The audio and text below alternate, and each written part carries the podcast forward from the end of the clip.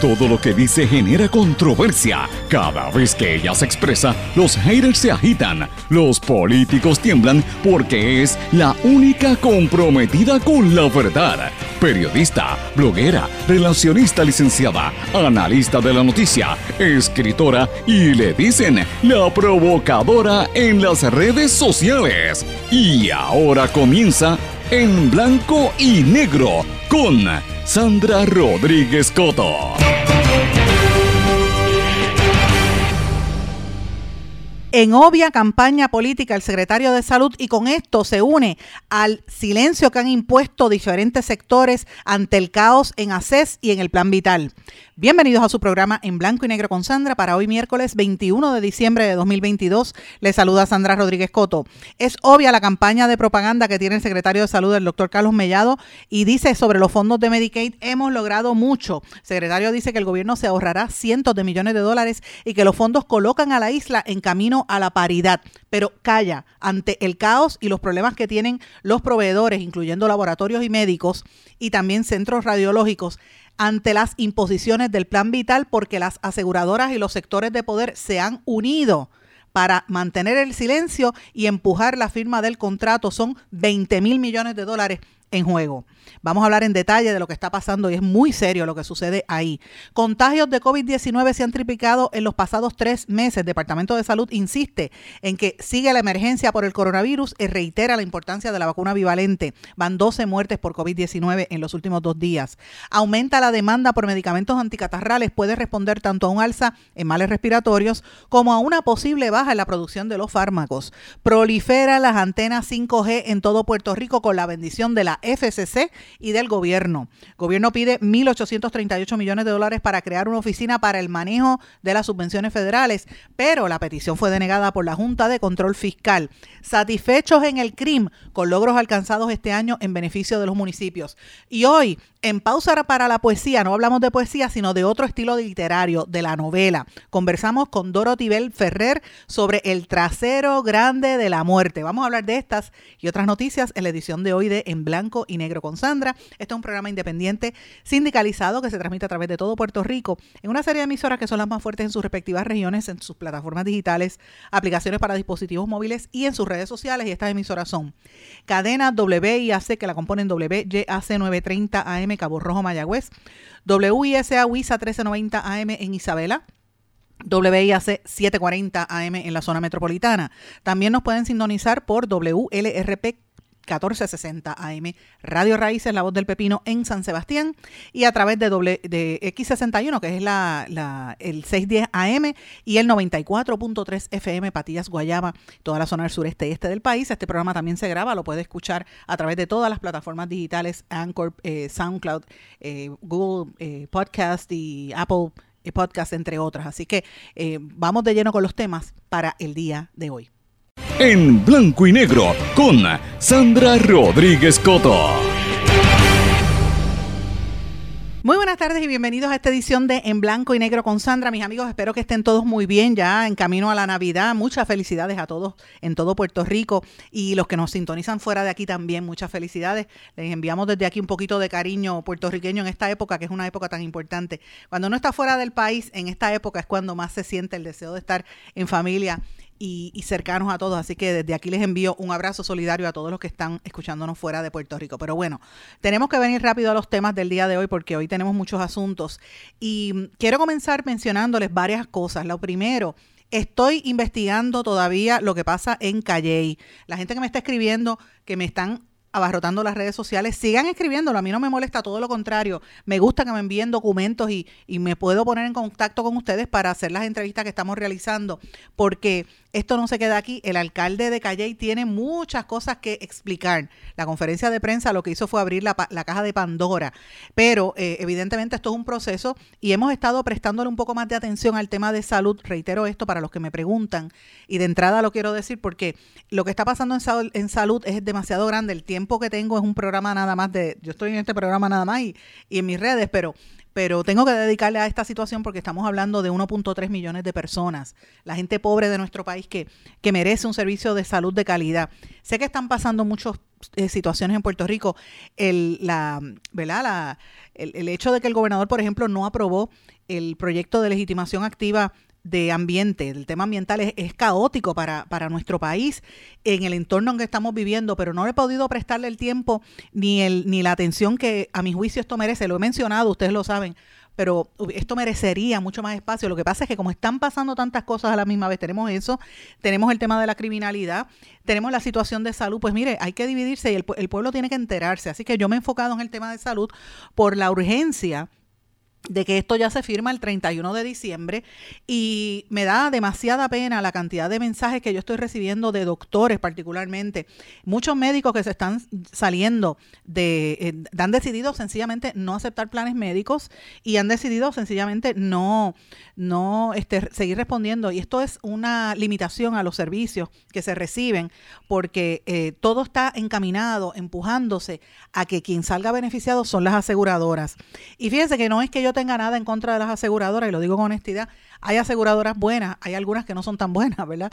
Y, y hay, hay de todo en el medio, ¿verdad? El problema es que hay dos en particular que según todas las quejas que nosotros venimos recibiendo, eh, son las que más problemas tienen.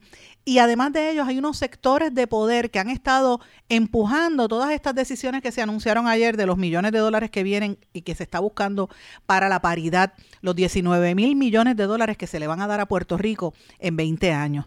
Ellos lo que están buscando, eh, perdón, en los próximos 5 años, no en 20, en 5 años. Así que imagínense cuánto dinero va a entrar en Puerto Rico. Puerto Rico es eh, una como le digo, es una meca económica para todas estas empresas que por eso es que se han dividido. Imagínense, casi 4 mil millones, 3 mil 800 millones y lo que se consiga por el lado, alrededor de 4 mil millones de dólares se van a conseguir por los próximos cinco años y estas se tienen que repartir el, el, mercado. Por eso es que usted ve el problema que hay.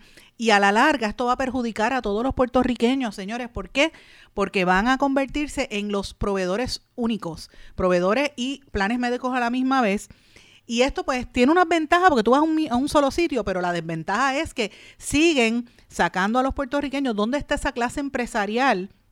De, puertorriqueños que crearon sus propios centros de laboratorio. Usted no va a poder ir a un centro de laboratorio del pueblo porque eso va, e, eventualmente eso va a cerrar. Esto va a cerrar las, las farmacias de la comunidad.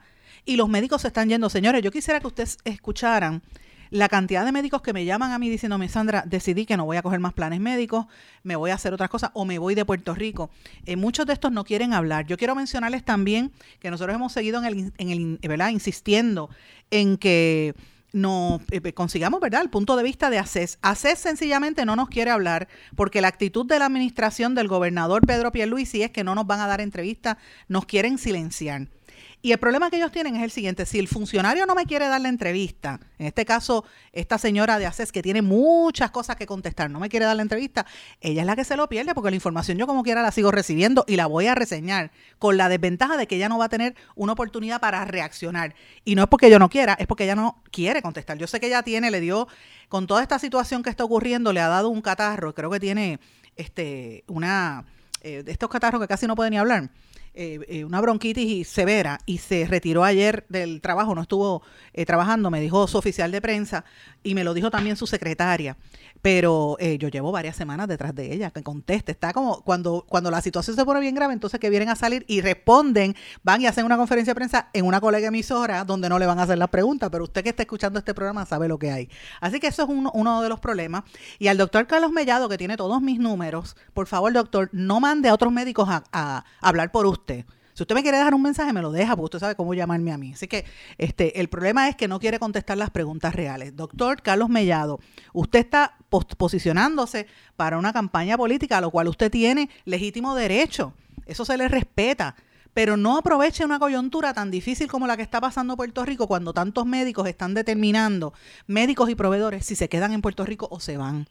Porque de aquí a seis meses, si esta situación no se resuelve, usted va a ver a la gente esperando por filas para coger eh, citas médicas. Va a haber un deterioro en la salud del pueblo. Los viejitos que ahora mismo se tienen que, que, ¿verdad? De, que, disputar entre compro comida o compro un, una pastilla. Mejor me compro los medicamentos a mitad, si no tiene la reforma. Y eso está pasando en todo Puerto Rico, clase media también. mire, eh, es serio lo que está pasando en nuestro país. Entonces, de eso es que tenemos que hablar. Esto fomenta los problemas. Hablamos hace más de una semana del problema de salud mental que refleja ese informe tan dramático que tuvo escondido la directora de ACES durante meses, desde mayo. Ya no, ella vino a decirle a la prensa, ah, que si eh, Galba se fue en abril, claro, pero el, informe no lo hizo Galba, el, el informe salió en mayo, un mes después de Galba, lo tenía ella. ¿Por qué lo escondió? Porque el informe de salud mental es demoledor, como dijimos, y está disponible en todas nuestras plataformas. Más de 58 municipios sin acceso a psicólogos ni psiquiatras, cuando eso se supone que esté contenido en el plan. ¿Qué está pasando ahí? ¿Dónde está el accountability? Y en eso tiene que responder el secretario de salud porque él es el presidente de la Junta de Directores de ACES pero también aparte de él tienen que responder los otros miembros de esa junta de directores de ACES que no quieren hablar porque son del gobierno, sencillamente están callados, tienen miedo y quieren no quieren calentarse con la administración, pero tienen muchas cosas que responder. Hay una intención bien eh, bien malsana de algunos sectores de tratar de destruir esa junta de directores de ACES porque hay una oposición a lo que, a, ¿verdad? al modelo que hay. Pero la realidad es que eso es lo que hay. Y ahí hay una gente que tiene que responder. Y esas minutas tienen que salir. Doctor Carlos Mellado, presidente de la Junta de Directores de ACES. El señor Marcos, eh, vamos a hablar de los de gobierno porque me gusta hablar por parte. Está el doctor Carlos Mellado, que es el presidente. Está el licenciado Omar Marrero, director ejecutivo de AFAF. ¿Usted ha escuchado hablar a él algo de la crisis de salud? Nada. Y es miembro de la Junta, por lo cual tiene responsabilidad fiduciaria. Usted ha escuchado a Juan, eh, Carlos Blanco Urrutia, director ejecutivo de OGP. Ese es el que está pidiéndole chavos a la Junta. Y la Junta le dijo que no para eso sale a hablar, le pidió que crearan una oficina para manejar los fondos que vienen. La Junta de, Control Fiscal le dijo que no, pero él es miembro de la Junta de Directores de ACES, que es donde está la, crítica, no habla. También ahí está el doctor Carlos Rodríguez Mateo, director de AMSCA, que sí dijo, en, creo que fue hace dos días que habló sobre el informe de salud mental que nosotros presentamos y dijo que estaba de acuerdo, pero entonces viene y cambia, porque esto es una propaganda, lo que hay, lo que saca es un comunicado de prensa, que lo voy a mencionar en breve, ¿verdad? Sobre lo que están haciendo para atender el tema de las opioides, pero no contesta estas preguntas sobre la crisis. El señor Francisco Párez, secretario de Hacienda, sale a hablar del dinero. ¿Dónde está hablando él del caos económico que hay en ACES, del uso indiscriminado de los fondos que hay?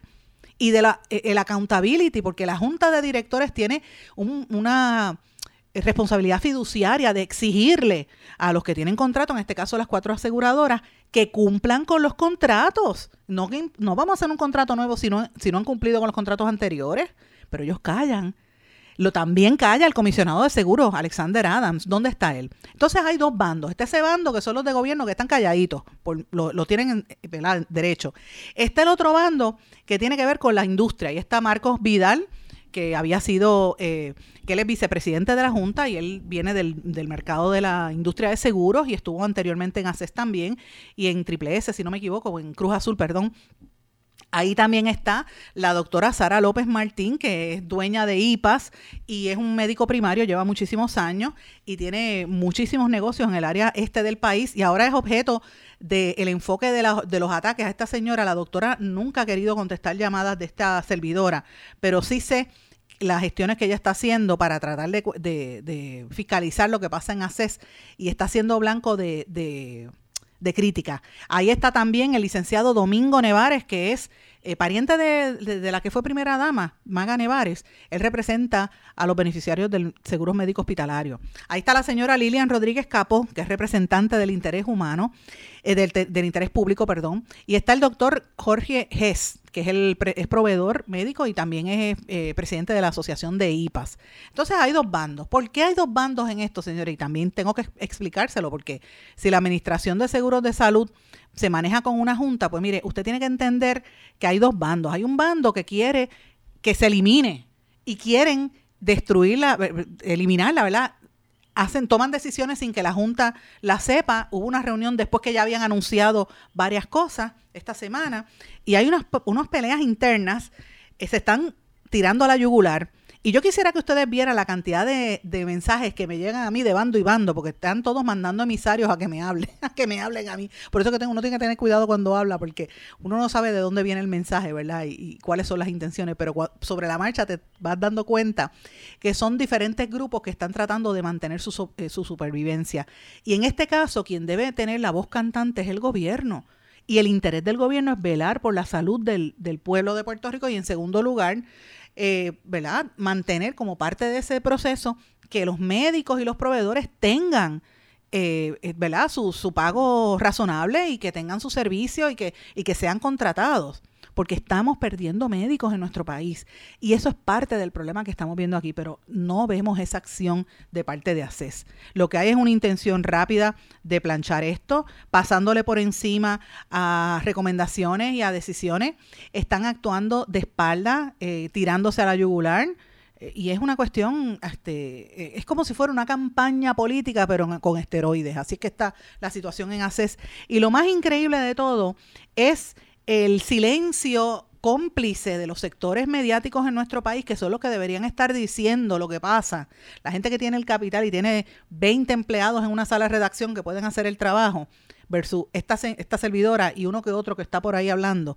Pero señores, estamos luchando contra mogules. Y cuando usted vaya a recibir el, el servicio y el año que viene, para febrero, para marzo, usted vaya a buscar un médico y el médico le diga, la cita va a ser, mira, necesito ir a donde un, este, qué sé yo, un neumólogo y le dé la cita para dentro de tres meses. O un dentista y los dentistas no estén en el plan porque estaba el comentario de que el colegio de dentistas iban a negarse a coger planes médicos de, y sobre todo de ACES. Ese era uno de los, de lo que se estaba planteando en la tarde de ayer. Y eso está todavía sobre la mesa, que se retiren de coger planes médicos. ¿Qué va a pasar? ¿Quién va a hablar de eso? Usted va a decir, ah, aquella que está en la llanera solitaria, bendito. Aquella que hablaba y hablaba y hablaba, Sandra Rodríguez, esa era la que estaba diciendo las cosas. Pero yo siento que aquí hay una responsabilidad compartida, porque nosotros estamos viviendo en un país donde hay gente mayor. Mucha gente, nuestra población está envejeciendo, el problema de salud mental es grave y hay muchos viejos y mucha gente pobre mucha gente pobre que está en necesidad y la salud debería ser la prioridad. Pero mientras tanto, el secretario está en campaña. Primero le dio una entrevista al vocero con unas fotografías y un videíto que usted sabe que es el que hacen antes de tirarse a la legislatura. Hay otros que dicen que él quiere ir para Washington y, derecho tiene, lo puede hacer, él haga lo que quiera, pero señores, en un momento como este, pues es, bien, bien elocuente y que no se le cuestione. Es, es, terrible. Entonces ahora va el nuevo día y dice que esta propuesta pues va a ser bien buena y hablando de la propuesta, la parte de Public Relations, ¿verdad? No habla de la realidad. Le tira un cantacito a la comisionada Jennifer González, pero él obviamente habla del equipo para que ha estado yendo a Washington para buscar la paridad en torno a los fondos de Medicaid por los próximos cinco años y obviamente hay unos requisitos que le está exigiendo el gobierno federal. Entonces aquí lo que uno se tiene que plantear es si finalmente el gobierno federal va a nombrar a un síndico para meterlo allí en ACES porque si eso sucede, que venga una autoridad federal, y, lo estoy diciendo porque sé que este programa lo escuchan, tiene que haber alguien del gobierno federal supervisando esos fondos, porque de lo contrario se los van a fotutear y van a pasar un montón de problemas internamente y no va a haber rendición de cuentas, que es la parte importante. Así que esto es parte de lo que se ha estado hablando. Usted, si quiere leer lo que dice el secretario, vaya al nuevo día y lea la historia donde él habla de todo el proyecto, de cómo va a ser el proyecto y, y el pareo federal y bla, bla, bla. Este, y, todos los millones que están buscando, que son, como le dije, alrededor de 3.800 millones en total por año, si se, si se logra esto, ¿verdad? Eh, obviamente, el, acuérdese que, el fondo de la reforma, el, el plan de la Vital, que era antes la reforma de salud, no solamente tiene fondos federales, también tiene fondos estatales, así que hay, un, hay una combinación. Lo importante es que aquí no empiecen a denegar medicamentos, que no, no empiecen a eh, limitar el acceso y a quitarle eh, espacio, por ejemplo, a, esa clase empresarial médica puertorriqueña, por decirlo así, que incluye las farmacias de la comunidad, todos esos centros de laboratorio, centros radiológicos. Mire, yo, yo fui a hacerle una placa a mi hija hace dos días en un lugar ahí en, una avenida, eh, eh, no, era un, no era un hospital, sino era una oficina. Y mientras estaba esperando, en mi mente pensaba, bueno, yo, tengo, yo voy con plan privado, ¿verdad? Pero yo decía, si, si estuviese con la reforma, y esto lo eliminan, posiblemente este negocio con todos los empleados se va. porque tendría que ir a trabajar como empleado de, una, de un plan médico, ¿verdad? Eh, de dueños a empleados. Entonces me puse a, reflexionar sobre eso. Yo dije, esto es lo que hay detrás de todo esto. E ir creando un, un sistema donde los puertorriqueños seamos empleados, dependientes, subalternos, subyugados, o sea, siempre tenemos que estar bajo la bota del que viene, de, del que viene de afuera. Y esta clase eh, económica que se crea en torno a la salud, pues mire, que mal que bien usted podrá criticar la reforma de salud y la tarjetita que hizo Pedro Rosselló González, pero eso es lo que hay. Hay que mejorarla. Que si quieren salud universal, eso, eso toma tiempo. Pero en el proceso, ¿dónde quedan estas, estos trabajos que se generan en este sector? Pues mira, de eso no se habla. Y es lo que hay detrás de todo esto, amén de todas las irregularidades que ha habido en el proceso de todavía obligar a los médicos a que firmen sin leer un contrato, eso es una cosa escandalosa. Y encima de eso este, la forma tan atropellada en que se ha hecho, eh, a mí me preocupa grandemente el tema de salud mental. Así que esto es parte. Y fíjense cómo este tema es importante, porque esto coincide con la información que está trascendiendo del alza, por ejemplo, los casos del COVID. Aumenta la demanda por medicamentos anticatarrales. Puede responder tanto a un alza en los males respiratorios como a una posible baja en la producción de los fármacos. Esto está pasando en todas partes del mundo. Lea las noticias internacionales. Yo que estoy pendiente a eso todo el tiempo, todos los días Noto, por ejemplo, aquí en el vecino país, en República Dominicana, la situación está terrible. En Estados Unidos ni se diga, muchos, mucha gente acatarrada. Eh, pero también hay como una ola nueva del COVID. En China ahora mismo están, en dice que no dan abasto para cremar cadáveres de la cantidad de gente que está falleciendo por el COVID otra vez en China, que recuerden que ahí fue donde empezó eh, supuestamente, ¿verdad?, esa pandemia. Así que estamos hablando de muchas cosas que hay en el ambiente. Aquí ya se sabe que está el COVID, el virus incitial y un montón de virus, por la influenza y todo eso. Y el gobierno lo que está es instando a que eh, ¿verdad? Eh, vayan a la gente a, a, vacunarse, pero hay unos productos anticatarrales que no aparecen. Por ejemplo, el Tamiflu de adultos aparentemente no está, eso lo han expresado algunas personas relacionadas al tema, ¿verdad? De, de la, de, la, de la salud y de la farmacia. Dice que no existen. La gente que tiene bronquiolitis, también los antiinflamatorios. Eh, hay uno que le llaman eh, dexametasona, que es un antiinflamatorio que se utiliza mucho cuando tienen la tos de Krupp, pues no aparece. Eh, eh, lo que aparece en, en, líquido no está, que es para los niños chiquitos, pero sí para en tableta. Y le digo porque esto está todo el mundo con unas toses por ahí, que todo, el mundo empieza a toser y uno no sabe qué es lo que tiene. Muy fuerte lo que está pasando en Puerto Rico. Añádale a eso los contagios de COVID, que se han triplicado en los pasados tres meses. El mismo Departamento de Salud lo ha tenido que admitir. Y ellos insisten en que, como hay una emergencia, se reitera la importancia de la vacuna bivalente. Nadie habla de póngase la mascarilla, sino que póngase la vacuna, ¿verdad? Evidentemente vamos a tener que vivir con este virus, se sabe, pero después del paso de huracán Fiona, esta situación ha, empeorado, se están registrando eh, alrededor de 1.500 nuevos contagios al día. Esto lo dijo la doctora Melissa Marzán, principal oficial de epidemiología de Puerto Rico. Y la tasa de positividad volvió a subir a más del 24%. La transmisión comunitaria está alta en todos los municipios de Puerto Rico, excepto Vieques, lo que significa que Puerto Rico todavía sigue bajo una emergencia decretada hace ya casi tres años desde que empezó esta enfermedad en octubre, para que usted tenga una idea, estamos en diciembre, estamos a punto de, Navidad. En octubre la tasa de positividad era 13.84%. Octubre, noviembre, diciembre. Estamos en menos de tres meses semanas, apenas semanas, y ya estamos en 24, casi 25%. ¿Qué quiere decir eso? Y todavía no, no, hemos llegado a las fiestas de Navidad. Estamos en la fiesta, cuando empiecen esas reuniones familiares en Nochebuena, en Navidad, en despedida de año, esto se va a triplicar. Así que lo estoy planteando, han habido una cantidad de, ¿verdad? Hasta el día de ayer, más de un millón de casos únicos de COVID, pero ha habido una cantidad de muertes, también 12 muertes que se han reportado en el día de ayer, por ejemplo. De ellos rápido te dice, mira, unos no tenían vacunas, otros sí, o las vacunas no estaban al día. Eh, ya a estas alturas, con tantas vacunas que hay, usted coja y póngase la bivalente si usted cree en eso. Yo, por ejemplo, no me la voy a poner y lo digo públicamente, yo tengo tres vacunas, me estoy protegiendo, me pongo mi mascarilla, me baño con, con sanitizer, vitamina, y mire, si me da, me va a dar, pero la realidad es que no puedo ponérmela porque la última por poco me, por poco me muero, me, me dio este, reacciones. Mire, pues este, si usted no las tiene, pues consulte con su médico y póngasela si usted cree en eso, pero la realidad es que hay que cuidarse. La recomendación que yo doy, que es la que dicen los médicos, guarde la distancia, póngase la mascarilla, lleve se recuerde lo que lo, lo básico y poco a poco esto se va a ir eliminando. Pero fíjense todo el entorno de situaciones que estamos hablando de salud y en medio de todo esto es que surge este caos con el plan vital. Entonces, eh, mencioné hace un ratito de lo que pasó con el informe de salud mental que nosotros eh, revelamos en exclusiva el lunes pasado, no antes de ayer, sino el lunes de la semana pasada.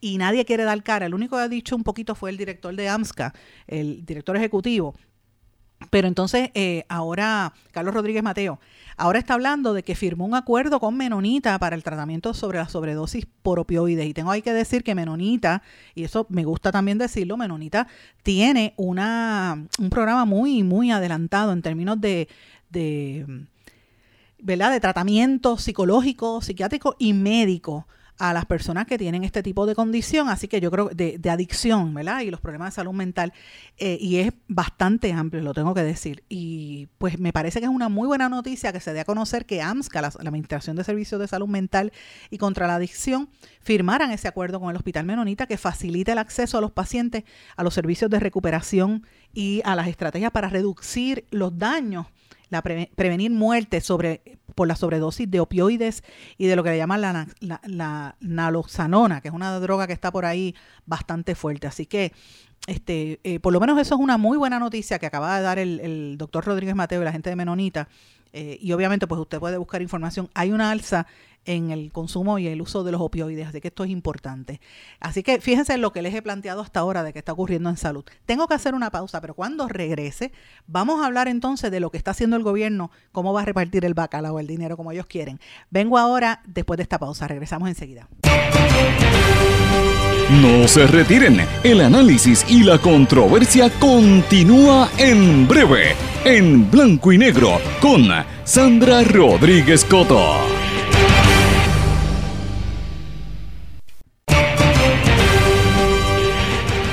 Ya regresamos con el programa de la verdad, en blanco y negro, con Sandra Rodríguez Coto. Y regresamos en blanco y negro con Sandra. Bueno, hablamos en el segmento anterior de lo que está pasando en salud, ¿verdad? Y el silencio que hay, los intereses que hay detrás de todo esto, que les hice un cuadro de cómo está lo que está ocurriendo según todas las fuentes con quien converso, que me tienen el teléfono que va a reventar de, mientras estoy hablando todos los mensajes que recibo. Eh, y esto incluye médicos, ayudantes de la directora ejecutiva de ACES, el mismo ayudante del secretario, gente cercana al secretario, eh, ejecutivos de aseguradoras médicas. O sea, está, todo el mundo diciendo, pero nadie quiere hablar para récord porque tienen miedo de calentarse. Esa es la realidad. Que que en Puerto Rico es el país del miedo. La gente tiene miedo de hablar y, ya es hora de que la gente rompa esas cadenas que los atan. Es, momento de que la gente hable con claridad. El país merece esto. Y hablando de eso, pues mire, uno es el aspecto del uso y abuso de los fondos en Puerto Rico. El gobierno está anunciando que pidió 1.838 millones, 1.8 billion, casi 1.9 por decirlo así, porque ellos querían crear una oficina para el manejo de las subvenciones federales, porque vienen muchos fondos para Puerto Rico. Pero esa petición que hizo Juan Carlos Blanco de la oficina, Blanco Rutial, de la Oficina de Gerencia y Presupuesto, la negó, la denegó la Junta de Control Fiscal. Eh, que aunque eso es parte del plan, eh, ¿verdad? el plan fiscal que se certificó, lo denegaron. Yo eh, cuando veo estos titulares y veo esta información, empiezo a preguntar y a indagar. La impresión que me da es que hay una intención del gobierno federal que sí van a dar dinero, porque ya es hora, y los demócratas le, le conviene esto, pero hay un elemento también aquí importante que tiene que ver con, con que, mira, te vamos a dar dinero, pero no confiamos en cómo tú, puertorriqueño, estás manejando ese dinero, porque la historia reciente ha demostrado que los chavos se lo fotutean y, ahí es que vienen los actos de corrupción. Recuerde que siempre los primeros tres meses del año, y esto va a pasar en enero hasta mediados de, de marzo, van a venir una serie de, juicios que estaban pendientes por corrupción y vienen unas olas de arrestos por corrupción a nivel de arrestos federales. Así que las autoridades federales saben eso, bajan la diapasón porque estamos en Navidad, nadie va a arrestar ahora en esta época o no se prevé pero se sabe que vienen unos actos de corrupción. Así que están dicen, sí te doy chavo, pero voy a aguantarlo porque no confío en ti. Por el historial que tenemos de gobierno. Así que esa es parte de lo que está quejándose Juan Carlos Blanco, pero es que el gobierno está con el, ¿verdad? salivando con los fondos que vienen, pero le ponen esa, esa tranquilla para, obviamente, eh, para manejar el, cómo es que se va a manejar ese fondo y cómo va a llegar el dinero a, la gente que de verdad lo necesita. Eh, gente que todavía está con las casas destruidas. Yo ayer veía a, mi colega y querida amiga Yolanda Vélez Arcelay hablando de esto en televisión, de las casas que, eh, casas que destruyeron y que iban a arreglar después. ¿Usted se acuerda cuando mi, mi hogar renace, tu hogar renace, aquel programa? Que de hecho, donde primero salieron las quejas de Tu Hogar Renace fue en este programa, cuando estuvimos transmitiendo, cuando empezamos este programa. Fuimos allá a Patillas, a la emisora X61, y abrimos los micrófonos. Eh, y le pedimos a la gente que llamara y la gente empezó a llamar de todas partes de Puerto Rico y a hacer las quejas. Y fuimos después con las quejas al secretario que había entonces de, la vivienda atenderlo. Pero el problema que hay con Togar Renace y todos estos proyectos es que contrataron a los amigos del alma, que fueron los que hicieron las irregularidades, y después no hubo fiscalización. Entonces, eso es lo que está pasando ahora, que el gobierno federal lo sabe, por eso que no quieren soltar el dinero, a pesar de que lo está pidiendo esta administración. Así que ni el gobierno federal ni la misma Junta de Supervisión Fiscal. Mientras tanto, la gente está bien asustada porque el problema grande que hay es la situación de, de la energía eléctrica. Usted prepare su bolsillo porque el tumbe viene en enero. Si le dieron los bonos a los que cogieron bonos del gobierno, prepárese, no lo gaste, no lo gaste porque lo que viene es difícil. Yo no sé cómo vamos a vivir aquí porque la realidad es que viene alza en los, en los peajes, que ya se sabe, viene alza en acueducto, que es un tema que ha estado ahí en la palestra, aunque lo nieguen, y viene alza en el sistema eléctrico también. ¿Por qué? Porque están esta tarifa de energía con la cuestión del pago de la deuda, ese tumbe viene. Y eso lo, lo vamos a tener que pagar nosotros, no lo pagan los bonistas, no lo pagan los economistas que empujaron a que se compraran esos bonos. Usted los oye por la radio dándose, mira, golpe de pecho, como la gran cosa que fueron los que empujaron esta quiebra, ellos están de lo más bien por ahí. Lo va a pagar usted y lo voy a pagar yo, lo vamos a pagar nosotros, el pueblo puertorriqueño. Y el costo energético no es solamente cuando usted paga la factura de Luma, señores, eso se redunda. Vaya al supermercado, los, alimentos están más caros. Va a los restaurantes, no pueden vivir. Los pequeños comerciantes, ¿cómo van a poder sobrevivir pagando esas tarifas tan altas y lo que se impone? El gobernador sabe que esto ha provocado una, un ripple effect. La gente está histérica en la calle, bien molesta. Y el gobernador está pidiendo calma Dice, calma ante la incertidumbre sobre la, tarifa de energía y él dijo que están negociando reducir lo más posible la deuda de energía eléctrica para que sea menor el eventual impacto de la factura. Pero es evidente que esto va a pasar algo ahí y nosotros como ciudadanos tenemos que estar muy atentos a esta decisión y a toda esta discusión pública. Lo traigo porque es un tema importante. Eh, y como les dije, es un tema importante, al igual que el tema del tratamiento ambiental, que por desgracia no he podido cubrir como, como hacía hace unos meses, porque tengo otras cosas de lleno, pero las próximas semanas van a ser demasiado intensas en términos noticiosos. Así que lo estoy planteando para que esté usted consciente de lo que viene. Mientras tanto, el Departamento de Hacienda está eh, anunciando que aumentan los recaudos los primeros cuatro meses del presente año fiscal por las medidas adoptadas para eh, paliar el impacto del huracán Fiona, dice el secretario de Hacienda secretario de Hacienda tiene que tener cuidado también porque vienen unas investigaciones a las ejecutorias que está tomando él y a las decisiones que está tomando el secretario de Hacienda. Así que no se sorprenda si el, el trimestre o el segundo trimestre del año que viene hay movidas dentro del, secretario, dentro del Departamento de Hacienda. Eso es lo único que puedo decir por ahora. Mientras tanto, y, ojo, que usted sabe que yo nunca fallo. Yo tengo como una, aquí me entero de todo, aquí a mí me llega toda la información porque tengo que decirle, yo tengo gente en el gobierno que me da información, siempre, las administraciones de gobierno, y da la casualidad que eh, tengo gente muy cercana al gobernador con datos que hasta ahora nunca me han fallado. Siempre lo menciono y dentro de par de meses se da lo que uno dice aquí, es la realidad. Bueno, Mientras tanto, los eh, alcaldes están satisfechos con lo que está pasando con el CRIM, dice el, el, presidente de la Junta del CRIM, Jesús Colón Berlingeri, dice que estaba satisfecho al concluir la última reunión de este año fiscal. Dice que el proceso de amnistía que hubo en el CRIM eh, de la amnistía de los contribuyentes que debían deuda vieja y gracias al recaudo de 200 millones lograron que los municipios pagaran deudas que tenían y el excedente en, recaudo, en recaudos se les remesa a los mismos alcaldes. O sea que, que él entiende que esto ha sido un esfuerzo positivo y de la misma manera se expresó el amigo Reinaldo Paniagua que está contento por esto. digo amigo porque no somos amigos, pero su hermana y yo, una de sus, dos hermanas, Tere y, y, Rita, las dos trabajaron conmigo, así que las conozco hace muchos años, este, y hace más de 25 años, wow, como pasa el tiempo, señor. Y ahora Reinaldo Paniagua está dirigiendo ahí en el CRIM y dice que está todo bien, pero bueno, esa, esa es parte de la información que da. Ahora, quiero traerle un tema que yo he estado observando los últimos meses. Muchos de ustedes que me están, me están escuchando me han escrito sobre este tema eh, y van a la par con asuntos que he notado. Ustedes recordarán que hace como un mes en este programa nosotros denunciamos la proliferación de luces eh, de baja intensidad, luces violetas y luces azules que están utilizando como alumbrados en diferentes pueblos de Puerto Rico y que son unas luces tipo neón. Y te dicen que eso es para ahorrar energía, pero la realidad es que ese es el mismo, el mismo tipo de luz que se utiliza cuando hay mecanismos para, de cámaras para grabar gente y pues eso emite una radiación y nadie quiere explicar de dónde salieron esas luminarias y por qué están tan proliferadas en Puerto Rico. Eh, y le pedí a ustedes, le he pedido que me sigan enviando información porque vamos a publicar unos reportes sobre dónde están esas luces. Pero a la par con eso, señores, está habiendo un boom, un crecimiento de antenas en cuanta esquina hay.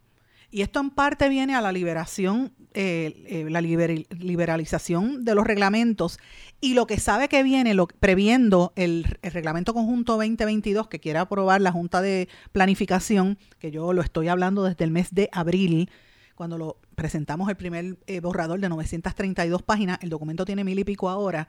Y ese, yo llevo todos estos días, esta semana lo he mencionado, es el documento que incluye eh, cambiar todos los reglamentos en nuestro país, va a permitir eh, construcciones de hoteles y clubs y pubs en, urbanizaciones. Usted puede tener un vecino que era una casa y ahora de momento se le convierte en una iglesia.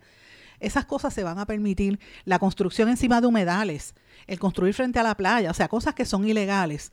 Eh, es lo que está prometiendo esto, porque el, énfasis es el desarrollo económico y la, la secretaria de Recursos Naturales, en vez de hablar de recursos naturales, habla de desarrollo económico. Yo no entiendo por qué. Parte de ese problema incluye la proliferación de antenas 5G en todo Puerto Rico. Esto es una, situación muy fuerte. El compañero Jaime Torres Torres de, Prensa Comunitaria hoy está sacando una nota al respecto.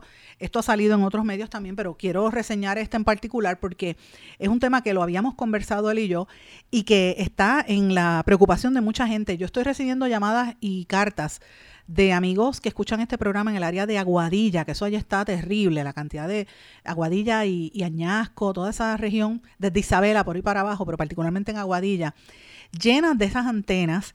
Eh, con millas de cable, líneas de fibra óptica, todas estaciones terrestres, satélites, celdas pequeñas. O sea, la industria de telecomunicaciones ha ido creciendo de manera sustancial, pero están ubicando estos, estas torres en humedales, en lugares donde antes pues no estaban, ¿verdad? Para, para que la gente tenga conexión de internet.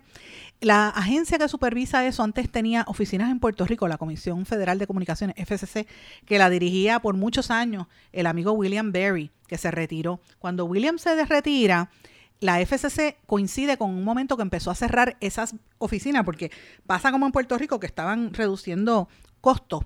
Y la FCC eh, eh, reglamentaba en Puerto Rico no solamente las telecomunicaciones, sino los medios de comunicación. Y eso fue a la par con un momento en que, por ejemplo, los medios dejaron de invertir en esto. Y por eso usted recordará cuando el huracán María que colapsaron las antenas de las emisoras de radio y de televisión, de los canales de televisión, porque no les daban mantenimiento, que esto es parte de lo que yo escribo en, dos libros que he escrito sobre estos temas, eh, y eso coincidió con ese momento en que no había supervisión de la FCC, pero a la misma vez coincidió con un aumento en que las antenas y los cables de telefonía se ponían en los cables de, en los postes de energía eléctrica. Cuando vino el huracán María que tumbó los postes, usted sabe que nos quedamos incomunicados. Pues eso es parte de, y como ahora están levantando la, la red, hay una proliferación de antenas y esto pues es un, un problema un poco serio porque la gente se está oponiendo, hay mucha preocupación con los requisitos legales a esta situación y me parece que no hay suficiente eh, educación ni, ni experiencia ni, ni, explicaciones para el proceso que se está dando en cuanto a esto. Lo estoy planteando por esta nota que trae el compañero, ¿verdad? Este, pero para que la gente tenga conciencia de que este es un nuevo frente que va a traer mucha noticia a principios del año que viene, porque hay una gran oposición a la construcción de estas torres y de estas antenas en sitios residenciales y en campos. las espetan ahí al lado de la casa de gente, no les importa que al lado sea un, vecino. Y esos emiten, algunas de ellas emiten radiación. Así que esto es una situación un poco fuerte. Eh, así que lo, lo traigo porque es un tema eh, que va a estar en, controversia en los próximos meses, si usted vive cerca de una de esas antenas, envíeme evidencia con fotografía, envíeme su dirección y si han puesto querella, porque sé que hay unas cuantas, me envía los documentos porque lo quiero ver a través del correo electrónico en blanco y negro con Sandra arroba gmail.com y vamos a estar eh, dándole seguimiento a este tema eh, que me parece que va a ser súper importante los primeros meses del próximo año. Voy a una pausa, regresamos enseguida. No se retiren, el análisis y la controversia continúa en breve, en blanco y negro, con Sandra Rodríguez Coto. En mi pueblo se chinchorrea bien duro. Aquí me cubre mi plan médico y en tu pueblo también. En mi pueblo es donde tenemos las mejores vistas. Aquí cubre mi plan médico y en el tuyo también. En mi pueblo se goza de verdad. Aquí me cubre mi plan y en tu pueblo también. Plan de salud Menonita en todo Puerto Rico. El plan médico que te cubre con una extensa red de médicos, especialistas y laboratorios. Además, te cubre en el hospital de tu preferencia en cualquier lugar de Puerto Rico. Plan de salud Menonita. Pero tú sabes cómo es esto que te la la A ti nada más te quiero, a ti nada más. A ti nada más te quiero, poingar, poingar. Que no se te olvide, no te vayas a olvidar Márcalo, márcalo, yo quiero poingar. Ana, muchacho. Te quiero a ti nada más. Mira, márcalo sin miedo. Te quiero poingar, poingar. A ti nada más. Te quiero Yo quiero Quites el dolor de cabeza con sus obligaciones de contabilidad con los servicios que presta Villalba y Villalba Company. Directo, personal y con sensibilidad humana. Lo que se busque un verdadero asesor de contabilidad para todo tipo de servicio de contabilidad, pago de IBU, pago de nómina, informes trimestrales y anuales y otros. Ofrecen servicio directo personalizado. Villalba y Villalba Company. Para orientaciones, su teléfono el 939-336-5774. 939-336 5774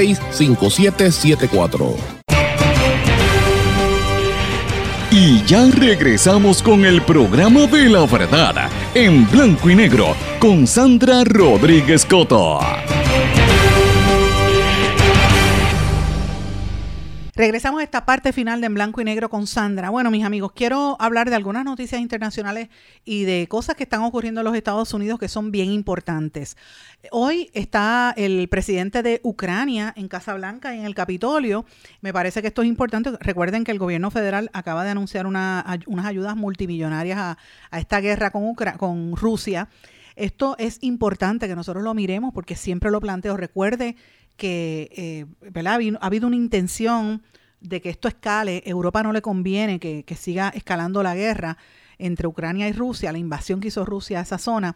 Recordemos también que yo no me, no me como el cuento de un solo lado de la, de la cobertura. Recuerden que, que Rusia estaba reaccionando a que todo Estados Unidos se le estaba moviendo cerca de su territorio, ¿verdad? Y cómo la OTAN estaba expandiendo la huella, acercándosele a Rusia.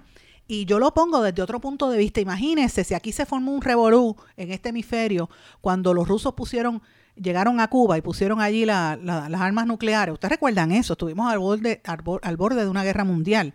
Porque Cuba queda prácticamente en el patio trasero de los Estados Unidos. Eh, pues obviamente los americanos iban a reaccionar, porque tú no ibas a permitir que te pusieran unas bombas nucleares apuntando para tu país.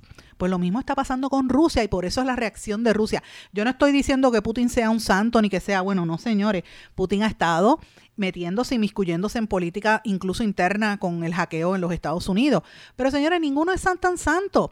Ucrania tampoco son los santos de la llanura, están siendo víctimas de una guerra atroz, ha muerto muchísima gente, como siempre los, inocentes son los que sufren, pero recuerden que Ucrania era un centro de desarrollo de laboratorios para los Estados Unidos, donde se probaban medicamentos y guerras, eh, armamentos para guerras biológicas, y donde habían demasiados intereses económicos de los Estados Unidos en esa zona Por eso es que usted ve esta cantidad de dinero grande que llega. Por eso es que usted ve los Twitter files que nosotros anunciamos y, revelamos hace como dos o tres semanas cuando nuestro compañero Taibbi, el compañero periodista independiente, los reveló que fue parte del esquema que dio a conocer Elon Musk, el, el el que ahora se quiere quitar de- de Twitter, pero dio a conocer a través de esa revelación de datos que la misma red social de Twitter confabuló con el gobierno de los Estados Unidos para tapar información, incluyendo información que vinculaba a Biden y a su hijo Hunter con toda esta situación de Ucrania.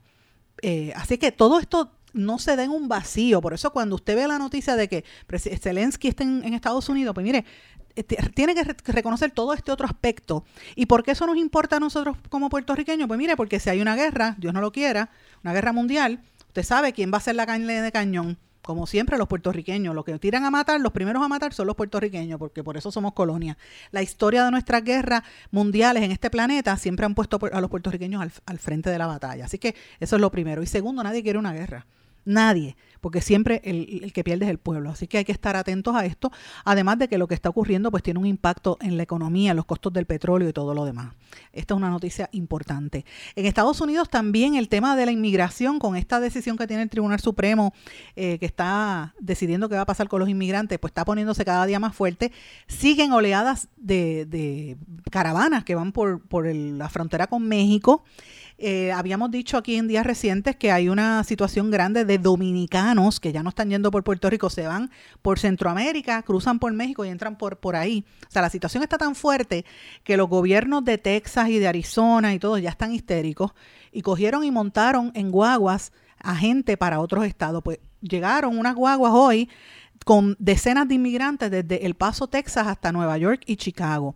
Y yo digo, esto es una falta de respeto a la dignidad humana. Yo puedo entender que los, los estados eh, del sur no quieran aceptarlo, pero fíjense cómo juegan con gente que lo que esté sufriendo, que son los inmigrantes. Eh, y es una situación de trata humana y de, y de muy terrible, de vejámenes muy, muy fuerte. No es exclusiva a los Estados Unidos, mire lo que está pasando en Europa, con todos los países que los europeos eh, saquearon y siguen invadiendo, en- en, por ejemplo, en África pues la gente nada y regresa a las costas y va buscando esos países y los europeos no lo quieren, pero bueno, este es un es un una doble vara, ¿verdad? Ellos saquean y, y se han hecho ricos a costa de, de los experimentos, por ejemplo, científicos en- que, que hacen en África. Lo mismo pasa con Estados Unidos, que tienen todo este negocio en Centro y Suramérica, los negocios armamentistas y todo lo demás. Entonces, después cuando lo- los suramericanos van, pues no los quieren. Esa es parte de la, de la discusión. En Estados Unidos también se está hablando de que Elon Musk, como dije, confirmó que va a dimitir como director ejecutivo de Twitter cuando encuentre, y cito textualmente, un sustituto que sea lo suficientemente loco. Eso fue lo que él dijo. Otra noticia importante que va a afectar la banca a nivel nacional en los Estados Unidos. El Wells Fargo, que es el tercer banco comercial más grande en la nación americana, fue condenado a pagar 3.700 millones de dólares por prácticas ilegales en la concesión de préstamos y comisiones. Esto lo hizo la agencia reguladora, importante por demás. Mientras tanto, como dije, el tema de la frontera está bien candente y la Guardia Nacional de los Estados Unidos está inmiscuyéndose en los temas con la, con la, con la frontera de México. Esta situación está fuerte. Eh, obviamente, no voy a hablar de América Latina porque está todo el mundo hablando de lo que pasa. Todavía en Argentina están de par y están celebrando lo que pasó, la llegada de Messi, que fue apoteósico. Messi y el equipo, ¿verdad? No pudieron ni siquiera bajarse de la cantidad de gente que había en la calle, más de un millón de personas. Eh, y en Perú, con los, el caos que hay con la, la, ¿verdad? La- el arresto del expresidente, la familia del expresidente se metió en la embajada de México y ya hay unos, están esperando unos salvoconductos para enviarlos para México. Entonces el gobierno de Perú declararon non grato al embajador porque lo quieren sacarlo. Esos son parte de los temas, ¿verdad?, que hay este, pasando en América Latina, que me parece que son súper importantes. Pero quiero destacar otros temas, ¿verdad? Uno fue el que mencioné en el primer segmento de lo que está ocurriendo en China. En China están pasando varias noticias, ¿verdad? En Asia en general, en, que yo creo que debemos estar mirándolas, que nos afectan, ¿verdad? Una de estas es que en China anuncian que están saturados los crematorios ante el incremento de los casos de COVID. Esto a mí me llamó la atención cuando esta noticia en varios medios que dice que ellos están sufriendo para gestionar la llegada de tantos cadáveres mientras se combate un, aumento, esto no lo han querido decir, esto está ocurriendo en todo el país, en la ciudad, y ustedes me perdonan porque no, yo no hablo chino, pero dice Chong, Chongqing es el nombre, una ciudad de 30 millones de personas, cuyas autoridades pidieron esta semana a las personas con síntomas leves que vayan a trabajar, un empleado dijo que su crematorio se había quedado sin espacio para almacenar cadáveres. El número de cuerpos aumentó en días eh, recientes, estamos muy ocupados, no hay espacio. En la ciudad de Megaurbe, en, en el cantón, en la parte sur de China, dice que reciben en uno de los de las cámaras sobre cua- 30 cadáveres diarios de gente que contrae el COVID. Y lo mismo, las incineradoras están llenas en todas las partes, en Pekín ni se diga, en Wuhan, que fue donde empezó esto también. Así que lo traigo porque eh, ahí fue donde comenzó esta situación de la pandemia. Y cuando uno cierra los ojos, usted recuerda que, ¿quién se iba a imaginar? Ustedes recuerdan que nosotros lo hablábamos, mira, hay un virus en, en China, y hay un virus, y una pandemia, y una epidemia, de momento, ups, en España y en Italia. En Italia, después en España. Yo decía, pero y empezaron a morir viejitos por montones. Y de momento, cuando usted abrió los ojos, ya estaban en Estados Unidos y ya estaban aquí. Y se convirtió en una situación que se regó por todo el planeta. Eh, y tanta gente que ha muerto hasta ahora a raíz de esta enfermedad, pues hay que estar atentos a esta situación. Así que lo traigo para que esté atento a ese tema. Eh, quiero también mencionar otras cosas. No sé si han visto noticias sobre lo que está pasando en Afganistán. Los talibanes prohíben a las mujeres estudiar en las universidades. Ustedes recuerdan que, que habían dicho que los talibanes iban a venir más a- con mayor apertura. Mire, no, volvieron con lo mismo y obviamente las mujeres van a volver a ser eh, menos que seres humanos, las van a tener como animales. Ya no las dejan cargar libros, no las dejan salir, y ahora menos pueden ir a la universidad. Ya usted sabe lo que eso conlleva, maltrato hacia las mujeres allí. En Irán, el régimen iraní se, la- se sigue ensañando contra los deportistas jóvenes por el apoyo a las protestas. Hay más de 30 atletas que han sido detenidos y acusados de delitos graves en la ciudad de Shiraz, según un medio iraní. El futbolista Amir Nazar Asadani es el que está enfrentando una posible ejecución. Este es el que la ONU, la, la FIBA también, incluso hasta la cantante Shakira han pedido por su vida, porque obviamente se sabe que es una persona que eh, su vida está a punto de, de perecer por lo que está pasando con esto, este salvajismo que hay en Irán, terrible por demás. Y termino con una nota que me parece, no voy a hablar de Elon Musk porque está todo el mundo hablando de Twitter, ¿verdad? Que, que se va a ir, pero voy a hablar con una nota que me pareció súper importante. Siempre para fin de año, la Real Academia Española, de la, Real Academia de la Lengua Española, presenta una actualización de los diccionarios. Empieza cuáles son las palabras nuevas que van a entrar en el idioma español y se están incorporando tres nuevas eh, palabras que fueron propuestas por el fenecido eh, escritor y académico Javier María, a quien tuve oportunidad de conocer hace como 15 años en España, este, un escritor muy, muy avesado de los temas de, de, de, de los temas de la cultura. Y las palabras son micromachismo, panetones, mamitis y conspiranoico. Esas son las palabras que van a incluir ahora en el, en el diccionario de la Real Academia Española. Así que esta es parte de las que están incluyendo, están eh, en la versión 23.6 que solamente va a estar en línea, usted va a ver todas esas palabras, monodosis, mamitis, micromecenazgo, conspiranoico.com, va a ser una sola palabra, punto .com, videojugador, y otras son palabras que van a estar incluidas en la nueva versión de la Real Academia Española. Esté pendiente porque el diccionario sigue hablando, los idiomas no son estáticos, los idiomas van variando y el idioma español está cambiando. Anticomunitario es otra de las voces, mantarraya es otra de las voces, conspiranoica, dosis única también es, una, es otra de las solas de la, en vez de Sudán del Sur va a ser surdanés, una sola palabra, emiratí, por decir Emiratos Árabes, o sea, eh, muchas palabras, revíselo porque vienen una serie de palabras nuevas para eh, la lengua española, incluyendo en, obviamente, que es el lenguaje aquí en Puerto Rico. Pero bueno, vamos a pasar a cambiar un poco el tema. Ustedes recuerdan que desde hace varias semanas, los miércoles, yo presentaba aquí pausa para la poesía. He dejado de hacerlo porque eh, algunos poetas como que se han puesto un poquito vagos, no me están enviando sus, poes sus poesías, eh, sobre todo los, los poetas latinoamericanos.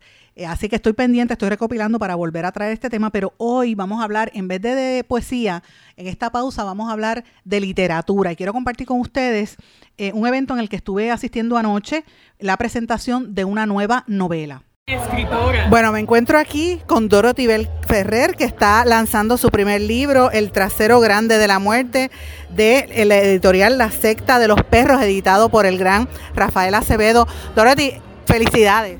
Gracias, Sandra. Quiero que me digas eh, cuánto tiempo te tomó hacer este proyecto. Realmente como ni un año, como ocho meses, nueve meses. Pero, estabas trabajando los cuentos antes. Bueno, no, bueno, Empezaron como cuentos. empecé con un cuento, uno solo. Y eso me tomó como un mes. Pero después de eso, empecé a desarrollar la novela como tal, ¿verdad?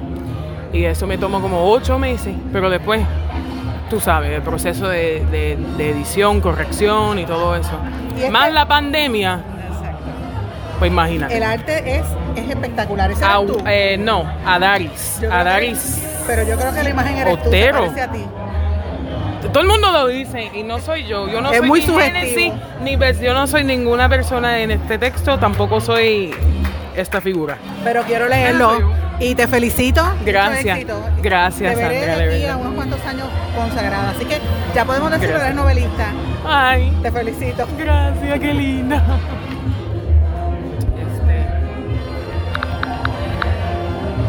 Yo quería que ustedes escucharan un poquito de lo que vivimos anoche allí en la Casa de los Contrafuertes en San Juan de la- del amigo Charles Yujas Alvarado y del grupo que trabaja allí. Presentaron esta nueva novela de, de Dorothy. La recomiendo, El cuerpo del trasero gra- del delito. O sea, una, es muy sugestiva. Es el cuerpo de una mujer eh, de espalda. Yo lo compartí en mis redes sociales. Me parece que esto es una nueva eh, oportunidad para la juventud, porque esta muchacha es muy joven y se está despuntando ya como una buena eh, novelista, eh, editada de la mano de Rafael Acevedo, que ustedes saben que es maravilloso como editor también, así es que creo que va a tener mucho éxito esta nueva novela. Con esto, mis amigos, me despido, no sin antes desearles a todos que pasen muy buenas tardes, contácteme a través de las redes sociales o en nuestro correo electrónico en blanco y negro con Sandra gmail.com. Será hasta mañana. Muy buenas tardes a todos. ¿Se quedó con ganas de más? Busque a Sandra Rodríguez Coto en las redes sociales o acceda a en blanco y negro.blogspot.com porque a la hora de decir la verdad solo hay una persona en la cual se puede confiar. Sandra Rodríguez Coto en blanco y negro.